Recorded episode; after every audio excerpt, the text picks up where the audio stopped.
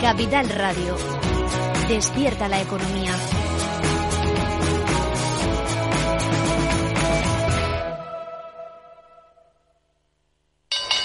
Si te consideras un apasionado de los mercados financieros y te interesa la bolsa, debes saber que comprar o vender acciones y ETFs con XTB no tiene ninguna comisión hasta 100.000 euros. Abre tu cuenta 100% online en 5 minutos. Un broker, muchas posibilidades. XTB.com.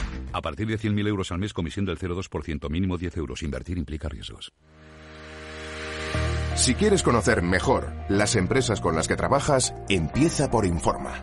Compruébalo con tres informes gratis, el nuestro para que nos conozcas más y los dos que tú elijas para tu negocio. Solicítalos ya en Informa.es. Informa, líder en información empresarial.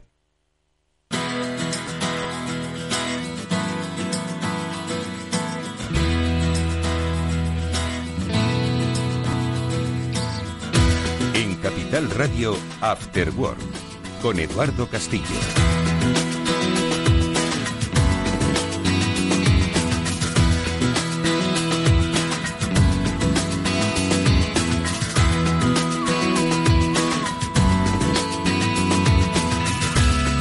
Tal amigos? Buenas tardes y bienvenidos al Cyber After Work, el programa de ciberseguridad de Capital Radio que hoy hace su último programa del año. No por nada, parece demasiado pronto, ¿verdad? Último programa en directo. ¿Por qué? Pues porque el próximo lunes espero que estéis eh, disfrutando y celebrando con los vuestros de la Navidad. Y el siguiente espero que estéis disfrutando igualmente con los vuestros de pues no sé si es el año nuevo cuando coincide o el día 31, no estoy yo muy seguro. En cualquier caso, es un festivo en el que, bueno, pues eh, el día 1 nos, con, eh, nos confirma Víctor Nieva, cuyas manos están dando forma eh, sonora a este programa. Y por lo tanto digo, pues que último programa del año, así que pues vamos a hacer balance del año y lo vamos a hacer como siempre con la ayuda de nuestros queridos Pablo Sanemeterio y Mónica Valle, a los que ya paso a saludar por lo menos a uno de ellos, porque Pablo ya ha pillado los atascos de Navidad. Mónica, ¿cómo estás? Buenas tardes. Muy buenas tardes, claro, es la época, atascos, luces, pero también ciberseguridad. ¿cómo no? Ciberseguridad y balance del año es el que vamos a hacer enseguida con Herbel Lambert, Global Consumer Operations Manager de Panda. Nos ha acompañado todo el año dándonos buenos consejos, especialmente para usuarios particulares, también para empresas sobre cómo relacionarnos con la tecnología. Bueno, pues con él haremos un repaso sobre lo más destacado de este 2023 y le preguntaremos sobre cómo ve ese 2024. También se lo vamos a preguntar a otros especialistas, como nuestro amigo Román Ramírez, uno de los fundadores de Rooted, con el que hablaremos también de cómo ha visto, pues eso, el, el sector, cómo ha visto eh, la evolución de los malos, cómo ve que se va a producir el año que viene, la inteligencia artificial, muchas cosas nos va, nos va a contar. Y luego, Mónica, vamos a concluir también este programa con operaciones policiales que siempre nos gustan mucho, en este caso de los cuerpos y fuerzas de seguridad del Estado representados por la Guardia Civil, porque vendrá este programa Juan Álvarez Rodríguez, eh, Juan Antonio Rodríguez Álvarez de Sotomayor, que es Juan Álvarez de Sotomayor, como le conocemos nosotros, teniente coronel de la Guardia Civil, con el que hablaremos de las últimas operaciones que han llevado a cabo contra la ciberdelincuencia en, eh, en el entorno de la UCO, de la Unidad Central Operativa. Bueno, pues de esto hablaremos en el programa de hoy y lo vamos a empezar haciendo pues con las primeras noticias que ya han venido de la redacción de BitLife Media, el medio que dirige Mónica Valle y que como siempre tienen como protagonistas a empresas, instituciones y hoy vamos a tratar de entender qué es lo que ocurre cuando los ciberdelincuentes ponen sus manos sobre ellas.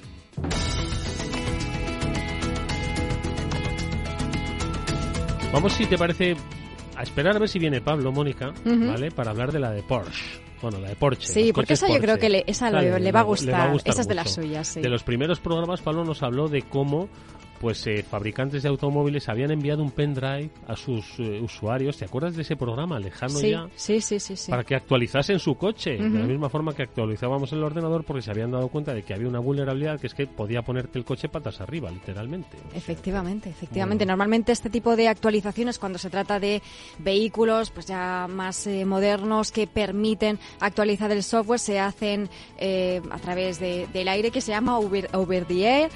Y no necesitan que instales a través de ningún tipo de memoria, pendrive, USB, etcétera. Pero en ese caso, como bien dices, pues fíjate que se dio y tantas cosas que seguiremos viendo, Edu, porque esto está evolucionando mucho y seguiremos viendo muchos casos de ciberataques y de también de formas de solucionarlo, que es de lo que venimos a hablar, ¿no? Bueno, pues eh, hablaremos de eso a ver si llega Pablo para hablar de Porsche, que es lo que le ha pasado con uno de sus modelos, con el Macan y la ciberseguridad. Vosotros pensad, ¿eh? haceros una, una idea de cómo puede ser. Pero vamos a hablar también de otra noticia que parece que ya la hemos contado. Y es que en Irán y lo del ciberataque de las gasolineras es una, es una recurrente. Y es que al parecer unos piratas informáticos son los que han reivindicado el ciberataque que sufrieron las eh, gasolineras de Irán por las que se, mm, se paralizó pues cerca de un 60% de los uh, de los surtidores del, del país. Mónica, Fíjate, un 60%, ¿eh? es que estamos hablando de ataques que es lo que denominamos a infraestructuras críticas o servicios esenciales, que son, pues como su nombre bien indica, servicios que necesitamos para la ciudadanía, para la sociedad, para nuestro día a día y que son fundamentales. Y en este caso, fíjate que un 60% es muchísimo. Y en este caso ha sido un grupo cibercriminal que está vinculado en el pasado, por lo menos, a Israel, el que ha dicho en un mensaje en una cuenta de, la, de una cuenta social, de una red social, que ese ciberataque ha dejado sin servicio a la mayoría de las gasolineras de Irán en respuesta a la agresión de la República Islámica y a sus socios de la, de la región. En este caso, podríamos estar hablando de un ataque de, de ciberguerra que eh, están involucrados aspectos geopolíticos, etcétera, en los que el objetivo no es conseguir dinero, como hablamos siempre en casos de empresas, ransomware, etcétera, mm, chantajes para conseguir ese, ese retorno económico. Aquí el daño es otro, ¿no? Es, el daño es puramente daño puramente. También hay un daño económico, por supuesto, porque al final se hace un daño económico al país, pero no se requiere ese reporte económico. Bueno, pues es lo mismo probablemente que haya pasado con esta noticia que publicáis en BitLife Media y que eh, tiene como escenario la mayor operadora de Ucrania porque se ha quedado sin servicio, nada menos. ¿eh? Efectivamente. Es Kivistar, que es la mayor operadora de telefonía móvil, eh, de Internet, de telecomunicaciones. Nos podemos imaginar aquí eh, algún ejemplo parecido de una empresa una compañía que da servicio a millones de personas. En este caso, esta operadora cuenta con unos 24 millones de clientes en, en, todo el país. Y esto ha sido un ataque informático que se considera, por lo menos por ahora, hasta tener más datos, es el más importante sufrido por el país durante este conflicto con Rusia. Y ha sido un grupo cibercriminal también. Estamos hablando de grupos que son muy eh, profesionalizados, que están especializados en este tipo de ataques, tanto la noticia anterior como esta, que en este caso se cree que está afiliado a la inteligencia militar rusa. Y también han publicado en un post de otra eh, red social que habían llevado a cabo el ciberataque. ¿no? Eh, y en este caso, ¿qué es lo que ha ocurrido? Pues que se han quedado prácticamente un día entero estos usuarios sin poder hacer uso de telefonía móvil, de Internet, eh, con lo que eso conlleva, ¿no? Especialmente en el conflicto que, están viviendo es, es, un problema muy grave porque se han visto afectados otro tipo de servicios que están vinculados a esta empresa, como por ejemplo sistema de alerta de ataques aéreos que estaban eh, vinculados a, esta empresa. Entonces, eh, al final tiene unas, con una consecuencia más grave aún, ¿no? Oye, Pablo Sermeterio, ¿cómo estás? Buenas tardes. Bueno, pues aquí un poquito atascado. y claro, es que igual, igual lo que tienes que hacer es cambiar de coche, no de carretera, y comprarte un Porsche, un Porsche Macan. ah, mira, con Sí, yo voto sí, sobre todo si hacemos un coworking o un, co un co-founding o algo así. o algo. o algo para comprarlo. Que me ayude a pagar. bueno, el día que te lo quieras comprar, eh, pues tú seguro que vas a revisar las conexiones de ese, de ese Porsche Macan. Sí, Seguramente sí. Bueno, incluso me fijaré más a esos informes que hayan hecho otros de primeras, porque ya veo que aquí la noticia que comentabais al principio es que directamente han decidido no seguir, no actualizar un, vehículo y, darlo por retirado por, por lo costoso que le supone a una marca actualizar la seguridad y los sistemas de este, de este coche. La verdad es que llama bastante la atención, os he estado escuchando que venía con el atasco y venía con la lengua fuera, pero os está escuchando. Y, y sí, lo que decís, o sea, ¿te acuerdas de cuando Tesla lo actualizó? De hecho, en la noticia también pues habla de Tesla y que ha tenido también otro, otros problemas. Es que el problema también muchas veces es que esto Chimo seguro que no lo cuenta mejor, pero que los coches comparten muchos dispositivos o muchos elementos que son comunes. ¿Qué ocurre en este caso? Pues que les sale tan caro cumplir con la nueva normativa europea de la que estuvimos hablando en el anterior programa, de hay que actualizar las cosas, no se pueden dejar así como así, que han preferido pues no continuar el, modelo. A mí lo que me, la pregunta que me sugiere es si todos los que se lo han comprado ya, ¿qué hacen? Pues como cuando adquieres un dispositivo que sabes que está ahí un poco en el límite ¿no? de la vida útil del software o del, o del hardware, que no va a tener muchas más actualizaciones y ya te dice la compañía o el fabricante, oye, que ya no te voy a actualizar más, ya no hay más actualizaciones de seguridad. yo estoy dispuesto a comprar un Macan. si está baratito, ¿no? si está baratito. Alguna manera habrá, ¿no? De, parchear esto, Pablo, seguro. yo creo que es lo, lo que pasa baratos, es, ¿no? Hombre, claro. La pregunta es... los de color amarillo y los que tienen vulnerabilidades. o verde pistacho. que el, que no, lo que lo que pasa es que claro, los que se lo compren a partir de ahora ya tienen la información, pero los que se lo han comprado antes y los han comprado, o sea, esto no es como otras veces que hemos hablado de una cámara web o un router de nuestros amigos chinos que sabemos que cuesta dos duros y que no se va a actualizar. Mm. Esto es un coche que cuesta un dinero. Oye, pues venga, lo hablaremos si os parece con Chimo, pero ya tendrá que ser el año que viene. En enero le invitamos un día a hablar de estas cosas, porque claro, es que tiene, claro, esto va a modificar la la industria del automóvil, en este caso, la movilidad, ya lo deberíamos diciendo, ordenadores de cuatro ruedas, bueno, pues se les va a exigir más ciberseguridad, lo hablamos con, con Chimo y ya, ya lo haremos. Por cierto, la noticia publicada por los amigos de ADS Lezón, que muchas veces nos han ayudado a entender qué es lo que pasa también en el mundo tecnológico. Bueno, ¿qué es lo que ha pasado en 2023? Vamos a empezar ese repaso. Si os parece, lo hacemos con Herbel Amber, ya nos está acompañando. Vamos a ver cuál ha sido su opinión, su reflexión.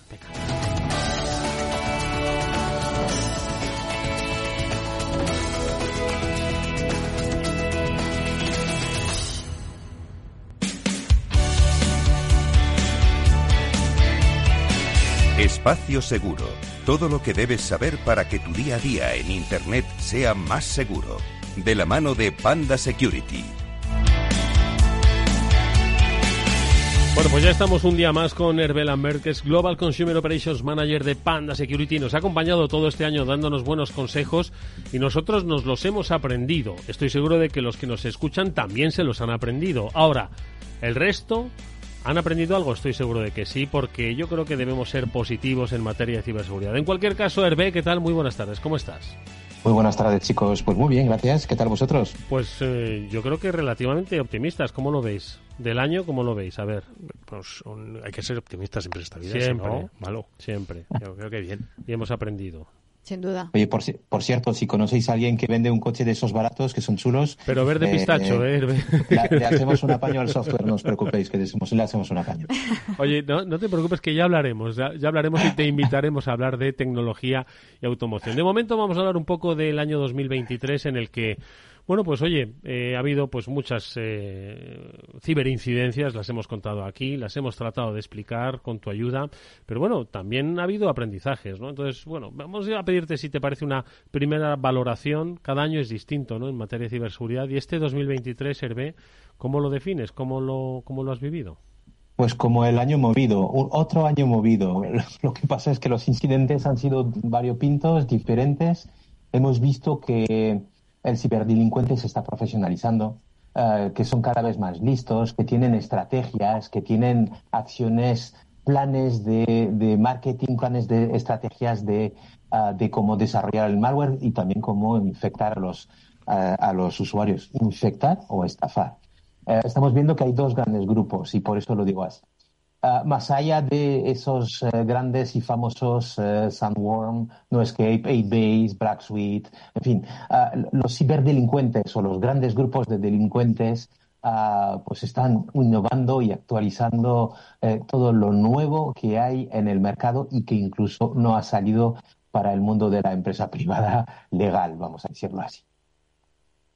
Es brutal. O sea, eh, eh, estamos viendo que ha habido muchísimos casos muy redundantes, cosas que han salido en todos los medios, pues eh, en concreto todo lo que tiene que ver con la salud, ah, pues por, citar algunos casos, pues el Hospital Clinic de Barcelona. Es verdad. Ah, pues la administración pública en España ha sufrido bastante, sino que se lo, que se lo pregunten al Ayuntamiento de Sevilla, ah, donde pues miles de ciudadanos se han visto afectados uh, porque pues eh, se han robado, uh, se han sustra sustraído muchos datos sensibles de, de los, usuarios sevillanos. En fin, este año ha sido especialmente redundante en todo lo que es robar información en general.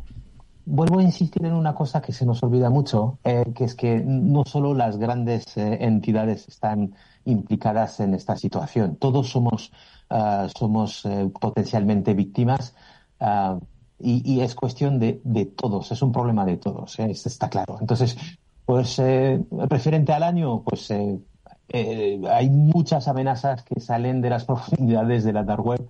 Ah, las bandas organizadas de ciberdelincuentes son cada vez más organizadas y mejor preparadas. Estamos viendo en el laboratorio de, de Security WatchGuard que, ah, pues que los malos están utilizando mucho la inteligencia artificial, que se están, están tratando de colarse en todos nuestros dispositivos cada vez más, da igual el tipo de sistema operativo que tienes, eh, potencialmente eres víctima o puedes ser víctima de una estafa. Ya no vale el yo tengo un, eh, un hardware diferente a la mayoría de los comunes. No, no, eso ya no vale nada. Eh, estamos viendo que, que todos somos potencialmente víctimas. Y Hervé, oye, ¿cómo dirías que ha evolucionado la protección de las empresas y los particulares este año? ¿Crees que han mejorado la tecnología? ¿Ha mejorado su cultura de ciberseguridad? ¿Cómo lo percibís desde Panda? Sí, hemos mejorado, sin ninguna duda. Eh, eh, estamos viendo, y, a, los hechos me remito también, hay cada vez más denuncias de ciberdelitos. Eso, tiene dos vertientes. ¿eh? Se, ciber, se hace ciberdelinque más, evidentemente, hay mayor volumen de estafas y de, y de, y de ladrones ah, en, el, en el mundo digital, pero es que también yo creo que nos estamos concienciando ya por fin de que todo lo malo que nos pasa no es culpa nuestra y, lo tenemos que denunciar. Ah, la ciberdelincuencia o los delitos informáticos están subiendo en España uh, un 22% en el 2022 y se está hablando de que más de un más de más de un 30% ah, en el 2023 y, los datos eh, todavía eran de la mitad del año, o sea que eh, se prevé que haya una subida importante. Referente a cómo se protegen los usuarios, mejor, bastante mejor, pero todavía hay un gap enorme. Hay un gap enorme uh, y, y, causado por diferentes, diferentes cosas.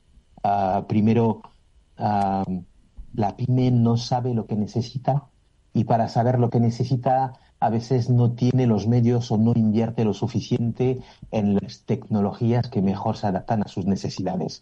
Y luego hay, hay otra gran problemática, ah, que es que eh, eh, la falta de profesionales de ciberseguridad hace que muchas empresas ah, van a soluciones que son mucho más, vamos a llamarlo, simplistas. Y, eso es un gran problema. Es un gran problema porque vamos a ver que el mundo de la protección, de la seguridad, de la ciberseguridad, tanto para pequeñas, medianas, grandes empresas y usuarios domésticos, porque nos afecta a todos. En Panda también tenemos esa problemática. Ah, la preocupación es que como no tenemos personal cualificado, ah, pues la demanda de personal crece, de profesionales crece, ah, la oferta no es suficiente y nos es muy complicado encontrar profesionales que son capaces, por ejemplo, de nutrir, de nutrir los algoritmos, de ayudarnos a integrar tecnologías súper punteras que necesitamos para, por ejemplo, eh, que todos los procesos de ah, clasificación de goodware, de malware o de eventos sea cada vez más automática. Es decir, tenemos la tecnología porque esa ya la hemos integrado en recopilar mucha información, estamos en el mundo del Big Data y ya, tenemos esto. Pero ¿qué, nos falta? Pues nos falta la pata de los grandes profesionales eh, que necesitamos para poder cubrir Ah, pues ese, todo ese hecho de mejorar el algoritmo, mejorar la inteligencia artificial mm. y mejorar las tecnologías que tenemos o que debemos de incluir en nuestras soluciones. E insisto, tanto para pequeñas, medianas empresas como para usuarios particulares. Es interesantísimo, eh, y desde luego que es, positivo que se haya mejorado y, bueno, una oportunidad también que haya margen de mejora, ¿no? Y en este sentido hemos estado hablando contigo a lo largo de este año de ese observatorio de la ciberseguridad en Internet que habéis preparado y que tiene también unas conclusiones muy interesantes, como, hemos dicho en más ocasiones, sobre las que seguir trabajando, ¿no? Que nos sirven para entender ese contexto y ver dónde tenemos que mejorar. ¿Con qué objetivos habéis creado precisamente este observatorio? Y también las conclusiones ¿no? de, esta investigación. Oh, pues eh, el observatorio ha sido, ha sido un punto y aparte en, el año ha sido algo súper interesante y estamos viendo que a la gente le interesa mucho. Ah, y para nosotros era muy importante. Era muy importante porque para, para nosotros una de, de las patas que más trabajamos es resolver los problemas de nuestros usuarios. Eh, tenemos que, más allá de, solucionar los problemas de los riesgos, de los retos relativos a la ciberseguridad, de toda la sociedad en general, por cierto, ah, lo que estamos viendo es que ah, pues tenemos que entender a los usuarios, tenemos que entender, ah, entender cuáles son sus preocupaciones y el, observatorio surge con método de investigación para nosotros. Investigación de mercado, entender las pequeñas, medianas empresas, entender los usuarios, entender las familias también, cuáles son sus preocupaciones, necesidades en general con respecto a la ciberseguridad. Insisto, eso lo hemos enfocado desde un punto de vista profesional, pero también desde un punto de vista personal. ¿Cuáles son tus preocupaciones dentro de este mundo digital que cada día es más parte de nuestro, de nuestro mundo real, que no hay separación ya entre el uno y el otro. Entonces, eh, lo, entendemos ese, ese, observatorio como una herramienta de trabajo ah, pues para anticiparnos a, a, lo que viene encima, para entender cuál es la percepción de los usuarios y para ver también cómo podemos eh, asegurarnos que el ciberdelincuente no va a robar, estafar ah, o en general hacer daño al, al público en general. Entonces, para nosotros eh, hay otra pata que es la evangelización. Es súper importante que a nuestro nivel, nivel de empresa de ciberseguridad, pues podamos aportar a, las personas un poco de claridad sobre lo que es los ciberdelitos, cómo funcionan los ciberdelincuentes, cómo podemos protegerles y cómo concienciar. Eh, un ejemplo, hace cinco años, cuando hablábamos, hablábamos de movilidad y de proteger los dispositivos móviles, pues yo en mi entorno todo el mundo me miraba como, pues como la casa del tren. Pues si no hay, no hay virus, serve en, en los dispositivos móviles. Eh, pues ya hemos conseguido que por lo menos a nivel de concienciación la gente esté dispuesta a escuchar, lo entienda, lo interiorice y esté empezando a proteger los dispositivos móviles también alrededor de un 40% de los usuarios ya están protegiendo ah, dispositivos móviles, lo cual en nuestro ecosistema pues quiere decir mucho, quiere decir que el mensaje está calando. Eh, por eso es muy importante también el observatorio para entender y para asegurarnos que lo que estamos haciendo lo estamos haciendo bien y que los mensajes están calando.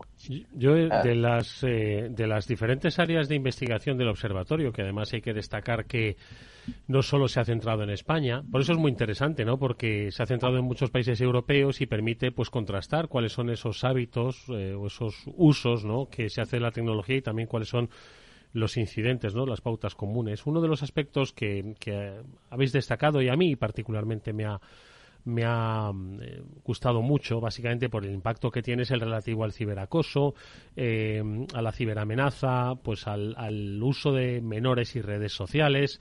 Eh, y yo creo que eso también nos, como dices tú, nos da mucha información para poder ofrecer soluciones. En ese sentido, Hervé, en estos eh, datos ¿no? que habéis que habéis recopilado eh, a través del observatorio en estos en estos temas cuáles son un poco todavía los digamos los caminos que deben seguir padres educadores porque claro estáis ahora enseguida vamos a hablar con cuerpos y fuerzas de seguridad del Estado que hacen una labor importantísima. Luego estáis las empresas tanto en divulgación como en la creación de herramientas no pero las otras patas somos los periodistas ¿no? que intentamos hacer lo que podemos, y luego padres y educadores, ¿no, Entonces, a estos dos últimos grupos, eh, un poco qué, les podemos decir.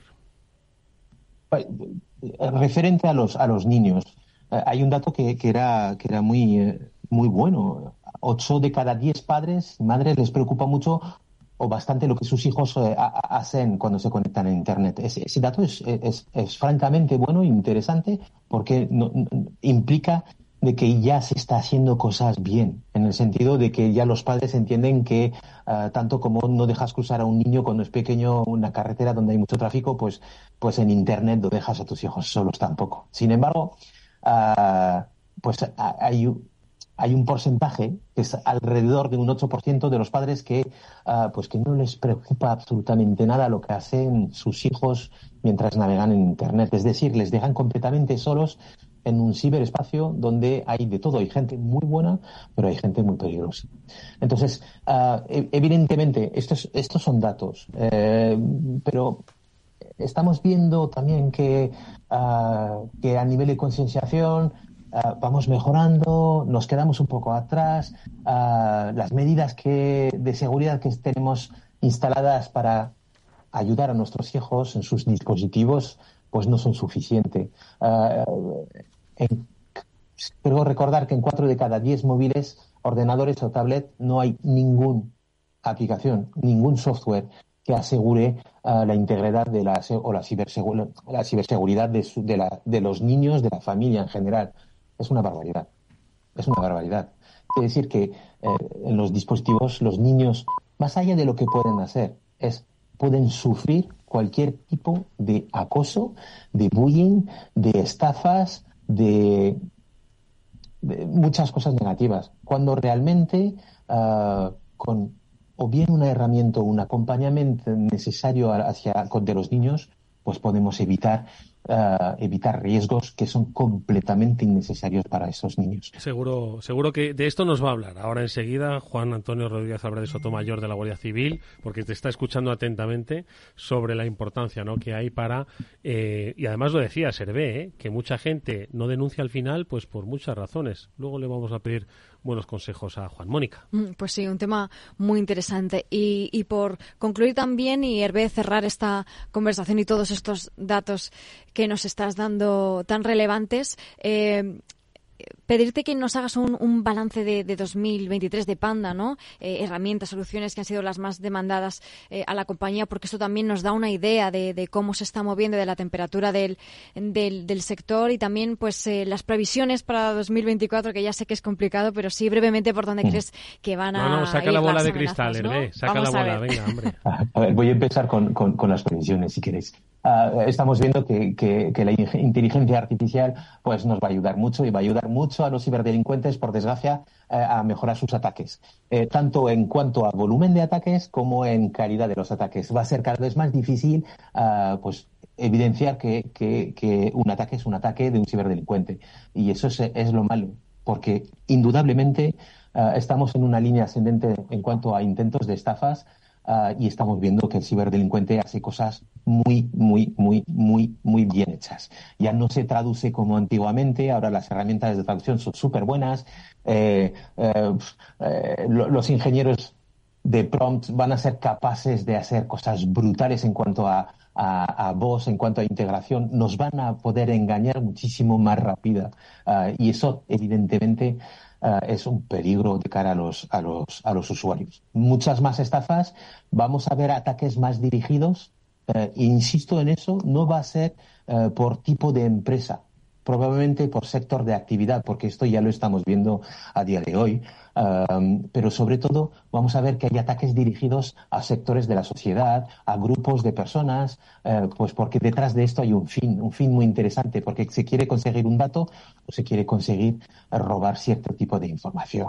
Eso es indudable que va, va a seguir pasando. Y luego que no se nos olvide que el mundo del malware va a seguir creciendo, va a seguir existiendo, vamos a seguir viendo ransomware, ransomware service, vamos a seguir eh, viendo que hay grupos mafiosos que van a crear malware y lo van a vender a modo de suscripción a terceros para que hagan el mal. Eso es, está aquí, es una realidad ya. Lo único que se va a hiperprofesionalizar y vamos a ver que pues que esto se va a incrementar. A nivel de, a nivel de uh, de dónde sector que se va a ver afectado, pues todo lo que tiene que ver con la ingeniería social.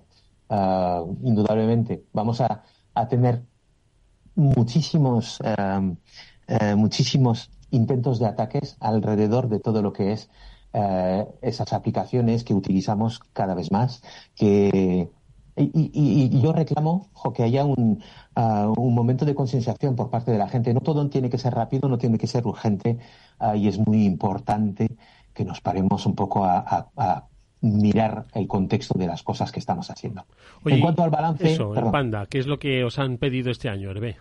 Sí, eh, eh, realmente una cosa súper interesante. Hemos visto que la necesidad es cada vez más global, que los usuarios requieren herramientas que cubran el 100% de los riesgos de su vida online. Eso sí, que se adapte a sus, a sus necesidades. Pero estamos viendo que ya no es suficiente un antivirus para proteger el PC. Ahora los usuarios quieren sistemas de seguridad. Uh, probablemente por, por, la mayor concienciación, ¿eh? pero quieren sistemas de seguridad que van más allá del dispositivo, que van más allá de la red, uh, que cubran todos los, la información de todos sus dispositivos. Es decir, que el sistema eh, multiplataforma, la seguridad multiplataforma, cross-plataforma, cross es cada vez más, eh, más eh, demandado.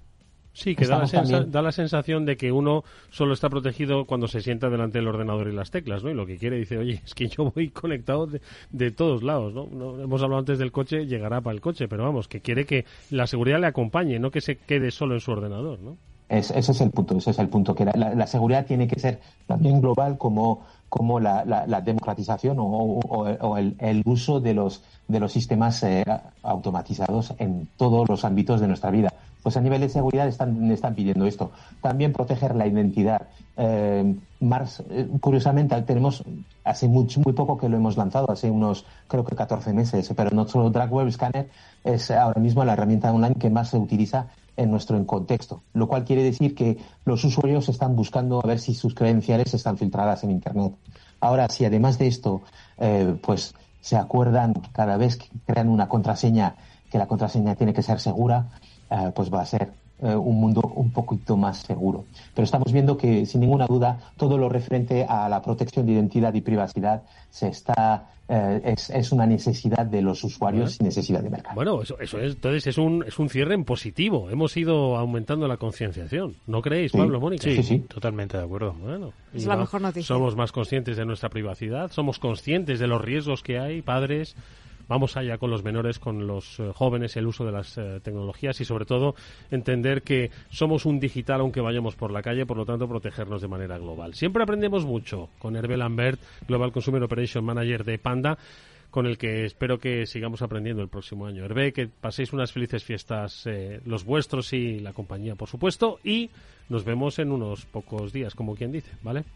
Felices fiestas a todos. Un fuerte abrazo.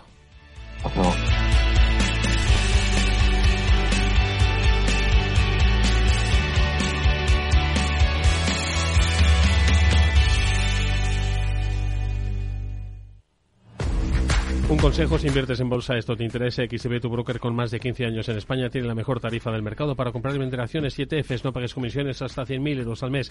Si inviertes en bolsa o quieres empezar más sencillo imposible, entras en xtb.es, abres una cuenta online y en menos de 5 minutos compra y vende acciones sin comisiones. Además, con atención al cliente las 24 horas al día. ¿Qué estás esperando? Miles de clientes ya confían en xtb.es. Un broker, muchas posibilidades. A partir de 100.000 euros al mes, la comisión es del 0,2%, buen mínimo, mínimo 10 euros. Invertir implica riesgos.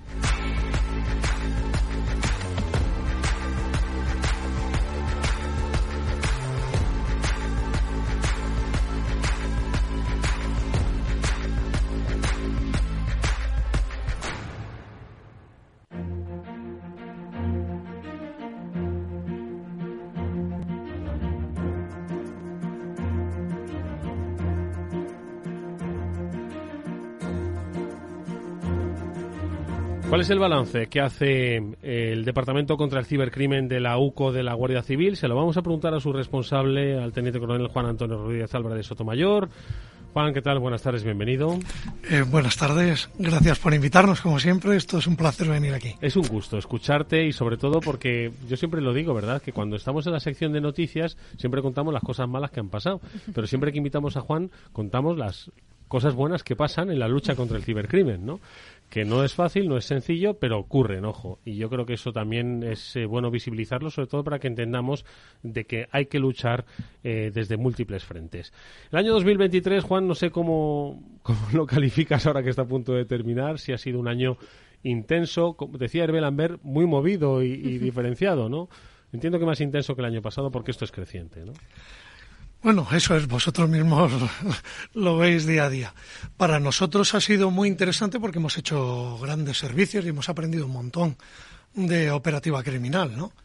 Por ejemplo, que siempre me preguntáis, bueno, una de las grandes operaciones que además hemos hecho en conjunto con Policía Nacional, que es muy interesante, fue la operación Cookie Monster, que fue el taking down de, del portal en la dark web de, ay, ¿cómo se llamaba? Se me van ya los datos de la cabeza. Eh, Genesis Market. ¿vale? Genesis Market, que era uno de los principales portales, importantísimo, porque era uno de los principales portales que aparecieron en la dark cuando hubo, pues por ejemplo, muchas detenciones de, portales a través de la dark web. Este salió en el mundo del cibercrimen como muy novedoso, porque este no vendía credenciales, que era lo que habéis estado hablando un poquito. Este lo que vendía o lo que ofertaba era la huella digital de los usuarios para que los malos pudieran poder eh, configurar sus sistemas y engañar a las plataformas de servicios digitales con la huella digital de los usuarios. Esto es desde cuál es lógicamente la IP del operador, pero también daba los horarios donde se conectaba, eh, el tipo de ordenador que tenía, la configuración de pantalla, el procesador que utilizaba para, pues eso, intentar simular a través de máquinas virtuales la misma operativa que hace una persona a la hora de acceder a sus sistemas, ¿no? La verdad es que los malos no paran de mejorar siempre en estas cosas y... No os lo imagináis. Y de ofrecer Dos cosas, ¿no? De las que habla, de las que habla Juan. La profesionalización, la estandarización de un proceso empresarial, entre comillas. Eso es, eso es. Y luego eh, la sofisticación del, del delito, en este caso, ¿no? Es la huella, ya no es robarte la identidad, sino es la huella, es algo que es imperceptible. Eso es. Yo creo que lo que estamos viendo a día de hoy es lo que siempre decís vosotros muchas veces, ¿no? La mercantilización, ¿vale? De esa delincuencia más común que estábamos viendo en Internet y ahora ya tenemos grupos, o más que grupos, comunidades muy estructuradas eh, de servicios vinculados con el cibercrimen, donde entre ellos se intercambian esos servicios. Eh, al final, eh, ¿qué es lo que estás viendo? Estás viendo un poco, pues, la vida no empresarial, ¿vale? La- la- la- las empresas antiguas, que eran todas muy jerarquizadas, con much- muchos niveles de decisión, pues ahí teníamos lo que era eh, su símil en el ámbito delincuencial con los grupos de crimen organizado, ¿no? Que siempre hemos visto en las películas, ¿vale? Cómo están muy organizadas y tal. ¿Qué es lo que vemos en las nuevas empresas tecnológicas? Pues que hay muy poca jerarquización, pero la ampliación de servicios es muy alta. O sea, hay muchos departamentos en el mismo nivel eh, que se prestan apoyos los unos al otro y poco nivel de decisión, ¿no? Jerárquica. Pues aquí pasa lo mismo. Hay muchísima gente ya que va ofreciendo servicios. Yo creo que un poco, además, que, que- no hará mucho eh, con esto de la presidencia española, hubo un- un- unas conferencias sobre ese, eh, que se hablaba de cómo nos había afectado la guerra de Ucrania en el ámbito criminal y en particular en el cibercrimen, ¿no? Pues yo creo que ha sido muy importante para también entre, por ejemplo, el tema de Genesis Márquez y el tema de la guerra de Ucrania, porque ahí se hizo público, que lo habéis leído todos, las famosas conversaciones del grupo de, de Ramson, Conti, y ahí lo hemos visto, lo hemos visto como en muy poca estructura jerárquica, muy poco nivel de decisión, pero una amplitud muy grande de distintas funciones, ¿no? Criminales, ya tenemos, está tan de moda, tenemos gente que ya se dedica a hacer OSINT, tenemos gente que se dedica a los Initial Access Brokers, los hemos visto, cómo la gente compra, ¿vale? Se- en distintos mercados se hacen públicos eh, credenciales y los mercados ya no tienen por qué ser en la dark web. El gran mercado ahora mismo, que es la gran entrada en el ámbito del cibercrimen, pues es Telegram. ¿Vale? Que tenemos miles y miles y miles de canales donde se vende todo tipo de servicios, ¿no? Y entre todos ellos, pues eh, se llegan a crear organizaciones criminales, que es el tema de Comti, ¿no?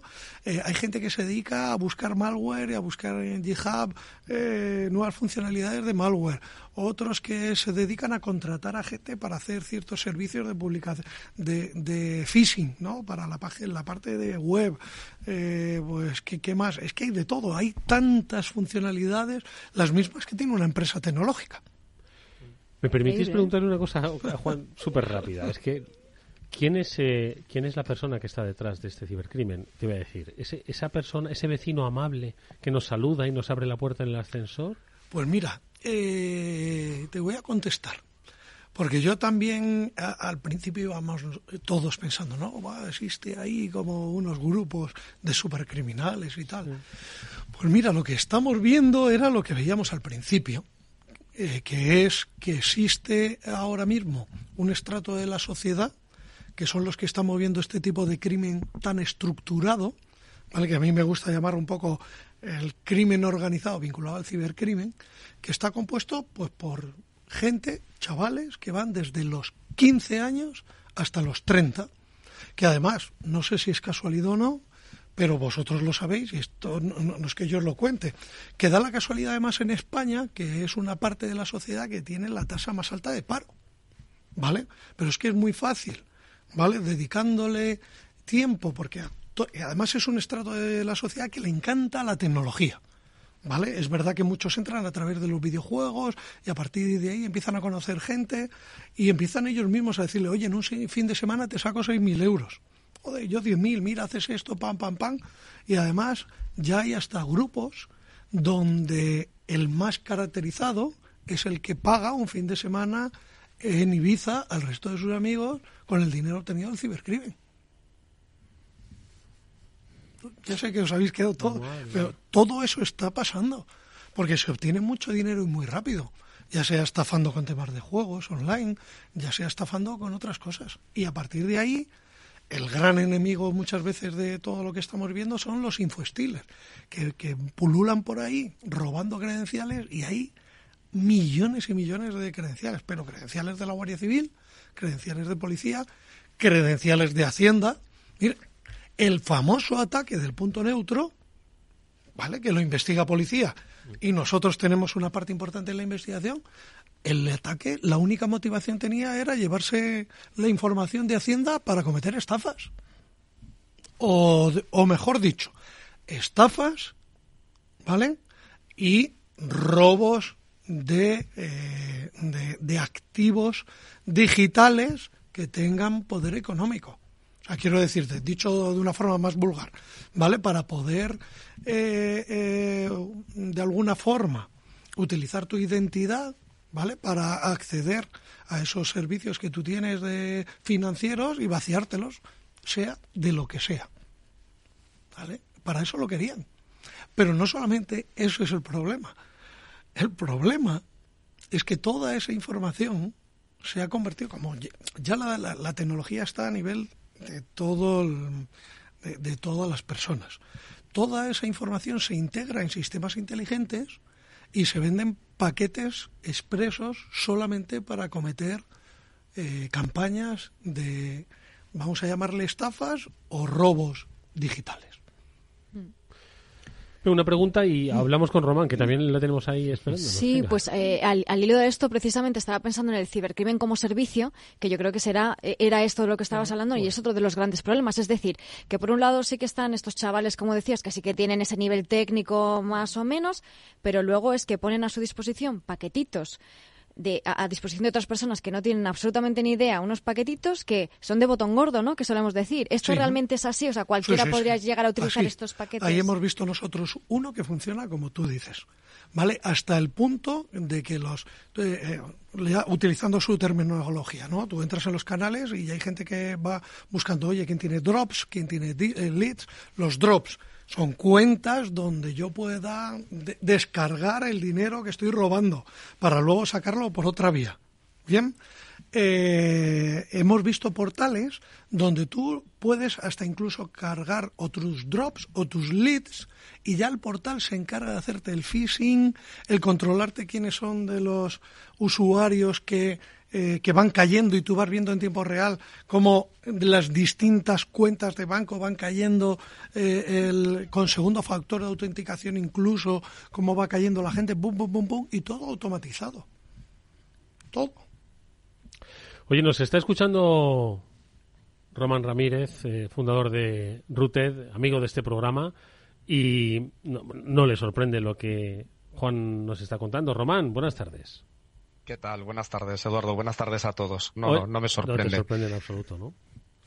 Sí, lo que cuenta Juan, además, eh, lo, hemos eh, visto todos, ¿no? En el, es la evolución natural y conforme el mercado se va industrializando, pues cada vez aparecen cosas como más, pues lo que ha dicho Mónica, ¿no? De botón gordo. De hecho, es gracioso porque es que eh, el blanqueo, los splits, los mixers, etcétera, es que ya está, es todo trivial. O sea, basta con buscar un poco para que te estructures tu, tu grupo criminal de andar por casa. Oye, ¿y, ¿y cómo se combate esto? Román, Juan, Román, porque se, combate colaborando, ¿no? Pero ¿cómo se combate? Te lo pre- pregunto primero a ti y luego a Juan.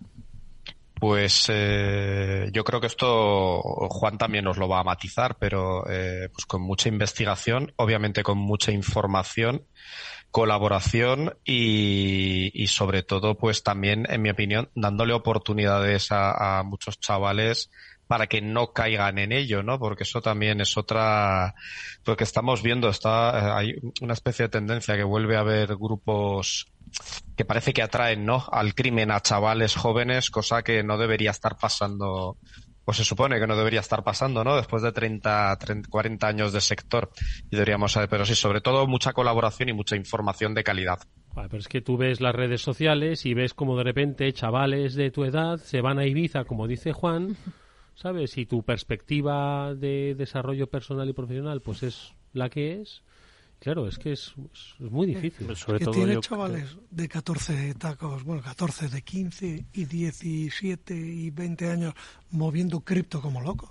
Pero yo creo que también está ahí un punto que ha dado Juan, que es gente que no tiene ni salida profesional ni Sí, carrera y en el paro. porque eso dice Román, dar Porque creo que ahí- oportunidades que vayan más allá de esto. ¿no? Eso es, eso es. Eso es un, otro- un elemento importante. ¿eh? Sí, sí. Porque Vale, con el, ti- la titulitis y todo eso, pues hay a lo mejor gente que no te quiere hacer eh, un grado, ¿no?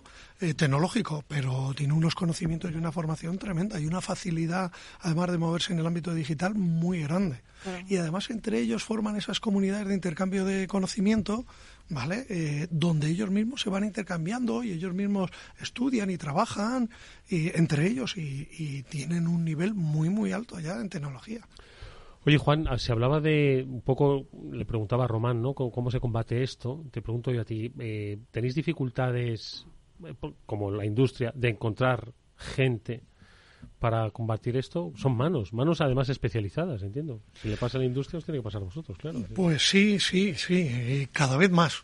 Yo, que- como vamos creciendo, cada vez eh, somos más grandes, cada vez necesitamos a más gente, por ejemplo, dentro de Guardia Civil, y conseguir gente con conocimientos es muy complicado. Es verdad que, que, bueno, estamos con, eh, eh, ingresa en la Guardia Civil gente con alguna titulación eh, tecnológica, ¿vale? Pe- pero eh, meterle en el mundo de la investigación donde tienes que saber interpretar la tecnología para que la entienda la autoridad judicial y saber interpretarlo para explicárselo a una persona y no hablarle solamente de tecnología, eso es súper complicado.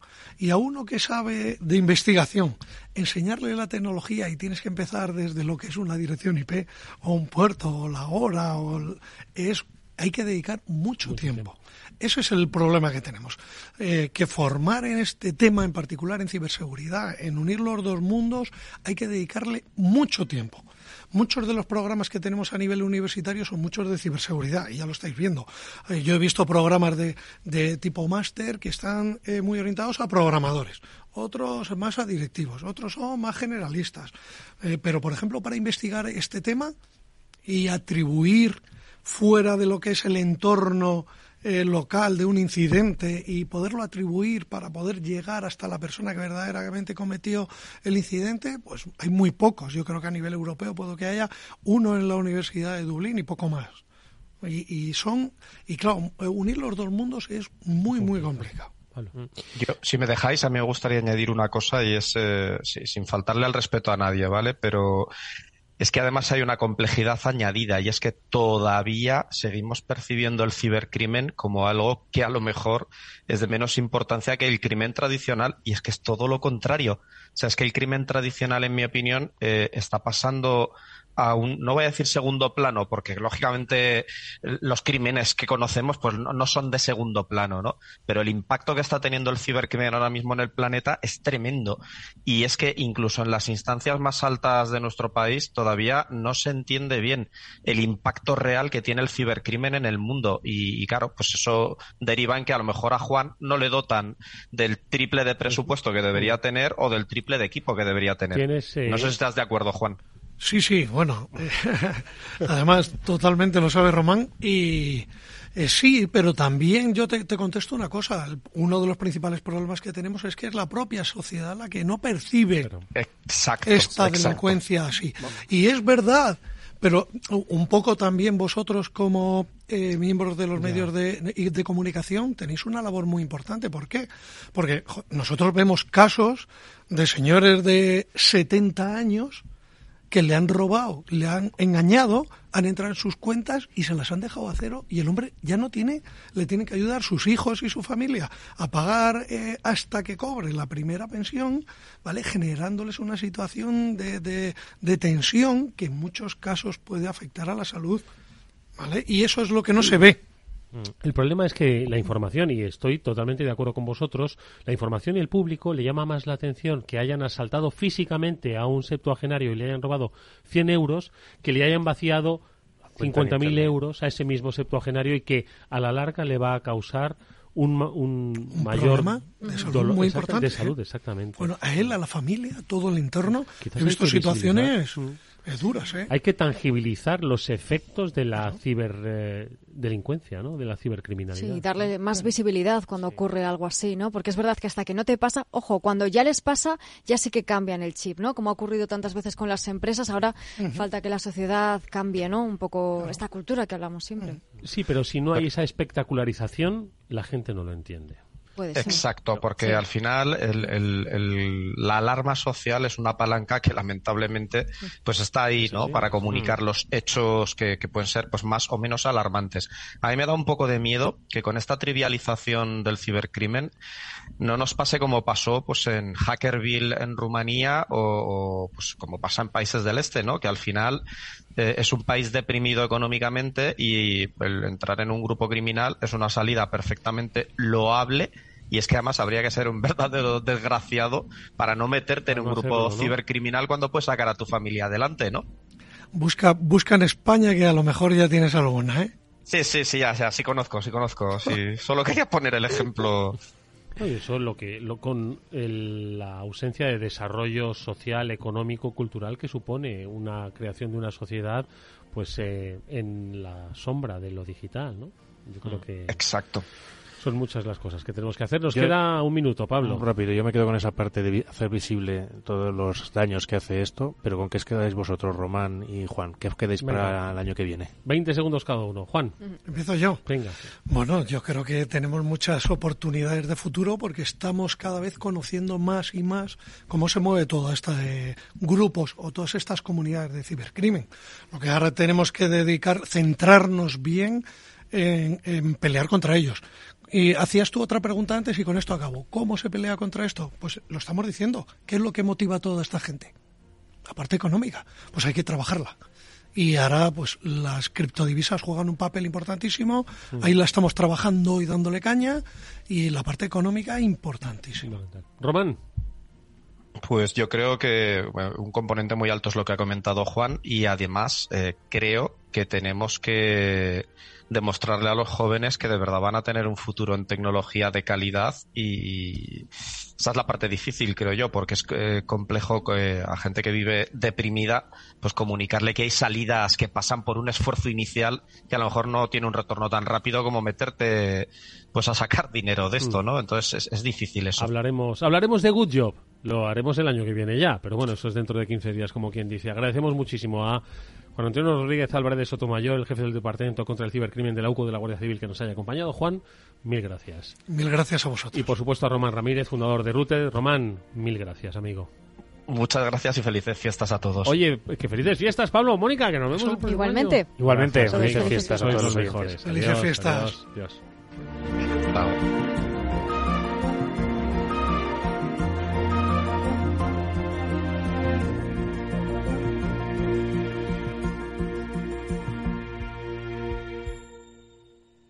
¿Qué es ir más allá? Con Arval podrás llegar donde te propongas de la forma más sostenible y asegurar un mundo mejor contribuyendo a la seguridad en carretera, al futuro de las ciudades y a la calidad de vida. Ser responsable sin tener miedo al liderar el cambio. Arval, la transición energética arranca aquí. Más información en arval.es. Capital Radio la genuina radio económica. Capital Radio, Madrid, 103.2. Si te gusta el pádel, en Capital Radio tenemos tu espacio. Todos los martes a las 22 horas saltamos a la pista para contarte la actualidad del World Padel Tour, los torneos amateur, las novedades de las marcas y toda la actualidad relacionada con el segundo deporte más practicado de España. Esto es Padel, los martes a las 10 de la noche en Capital Radio.